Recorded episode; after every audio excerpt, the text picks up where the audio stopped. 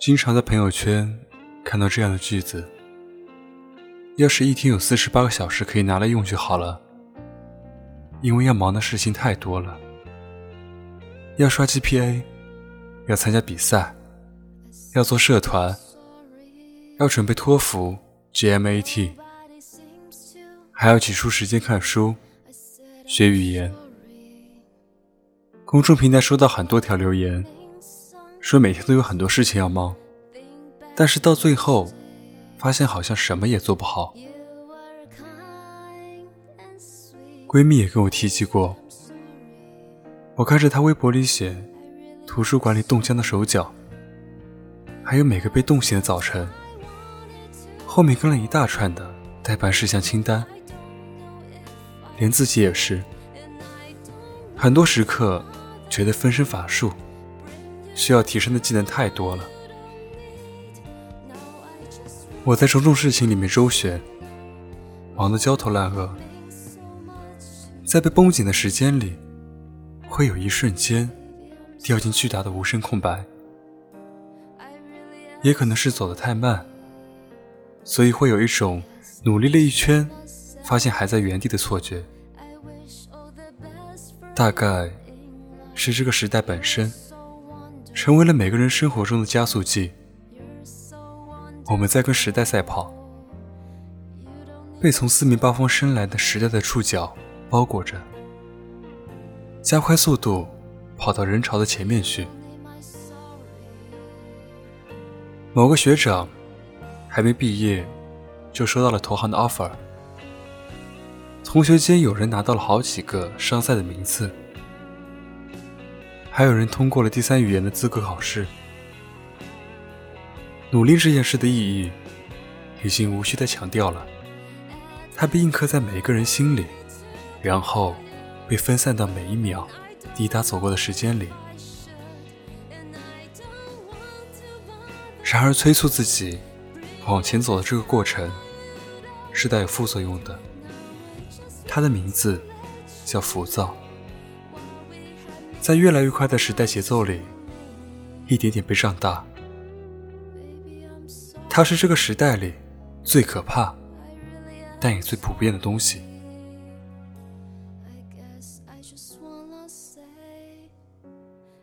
我一直觉得，所有形容气质的词语里，最美好的一个词是笃定。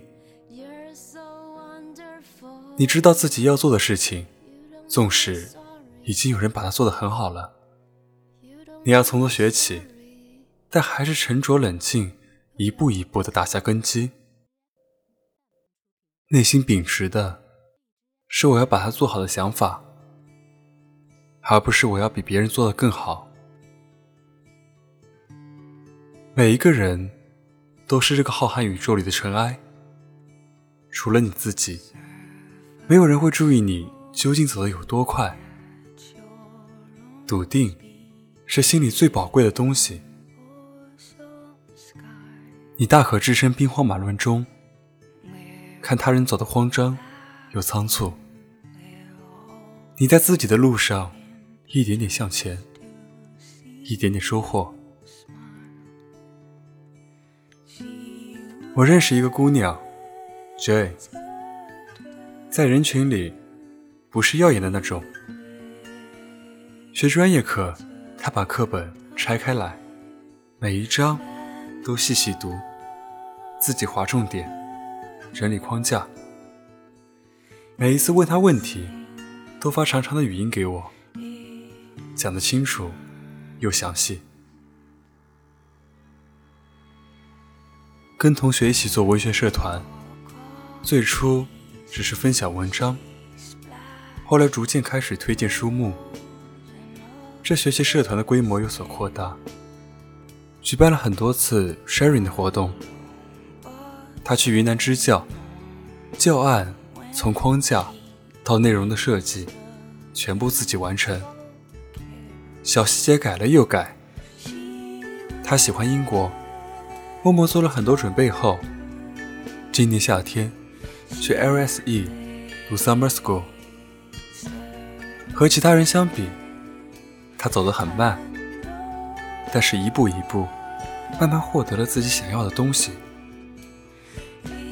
我觉得他身上有光，跟他聊天的时候觉得安心又踏实。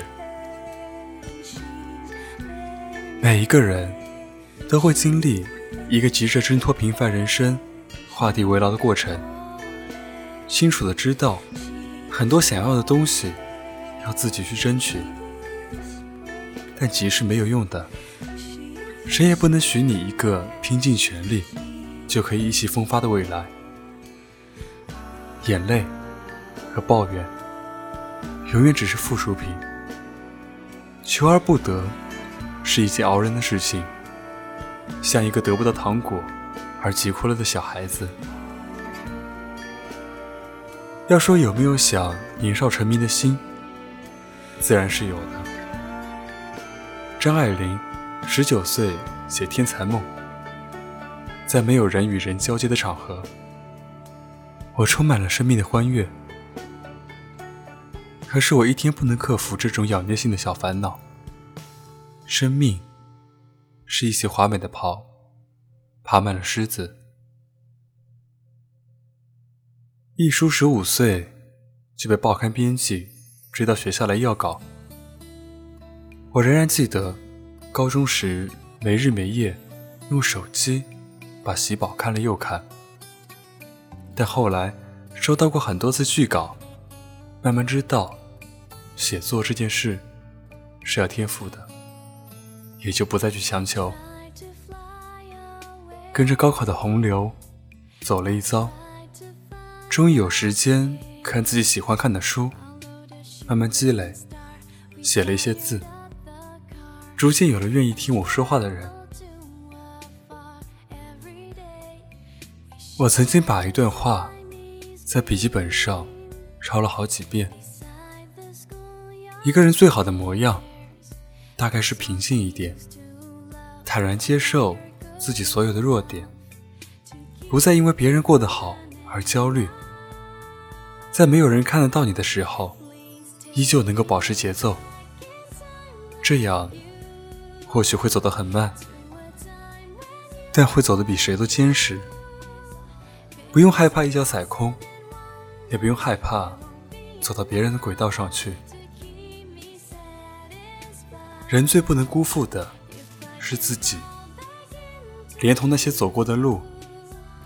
凡事皆有意义可循，你糊弄过去的，终有一天要自己偿还。所以那些。为了刷 GPA 而学的专业课，为了考试而急忙背的单词，为了丰富简历而参加的活动，都只是一副一碰就倒的骨架。对于仓促走过的路，只留给岁月一张贫乏苍白的面孔。安全感是你自己给的，在现实里困惑。又挣扎着成长的过程，唯一能依靠的是内心的笃定与踏实。你别急，慢慢来。太阳尚远，但必有太阳。文章的作者叫 Summer，是香港大学的本科经济金融专业在读。之前我也读过他的文章，我觉得特别欣赏他写的东西，因为看完他写的文章之后，特别有一种正能量的感觉。他给自己的描述是：想把十几岁关于写作的梦想继续下去，想把那些脑子里一闪而过的念头记录下来，想在一个人旅行的路上收集各种各样的故事，并努力活成一个有趣的人。